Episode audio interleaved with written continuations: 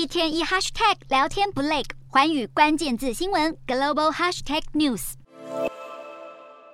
中国的三大民营企业腾讯、阿里巴巴和京东，难道真的被迫嫁给国营企业吗？美国媒体指出，在中共二十大结束后，中国国家主席习近平提倡的公私合营政策出现加速迹象。中国三大国际电信商中国联通、中国电信和中国移动，已经分别与这三家知名的民营企业签署合作协议。中国国家市场监管总局在十月底发布消息，称无条件批准中国联通与腾讯新设合营企业案。中国电信与阿里巴巴则是在二号签署了战略合作协议。中国移动集团上海公司与京东科技在一号也签署了战略合作协议。这些战略合作都和数据中心、云端计算、大数据或者网络安全有关联。北京学者吴强认为，这显示中国政府统治经济的时代已经到来。高山分析师去年八月底就指出，中国民企在极端情况下可能被国有化，或者盈利能力受到管制。吴强表示，在北京当局眼中，阿里巴巴、腾讯和京东是新的战略性基础设施公司，预期明年恐怕会有更多的大型民企被合营。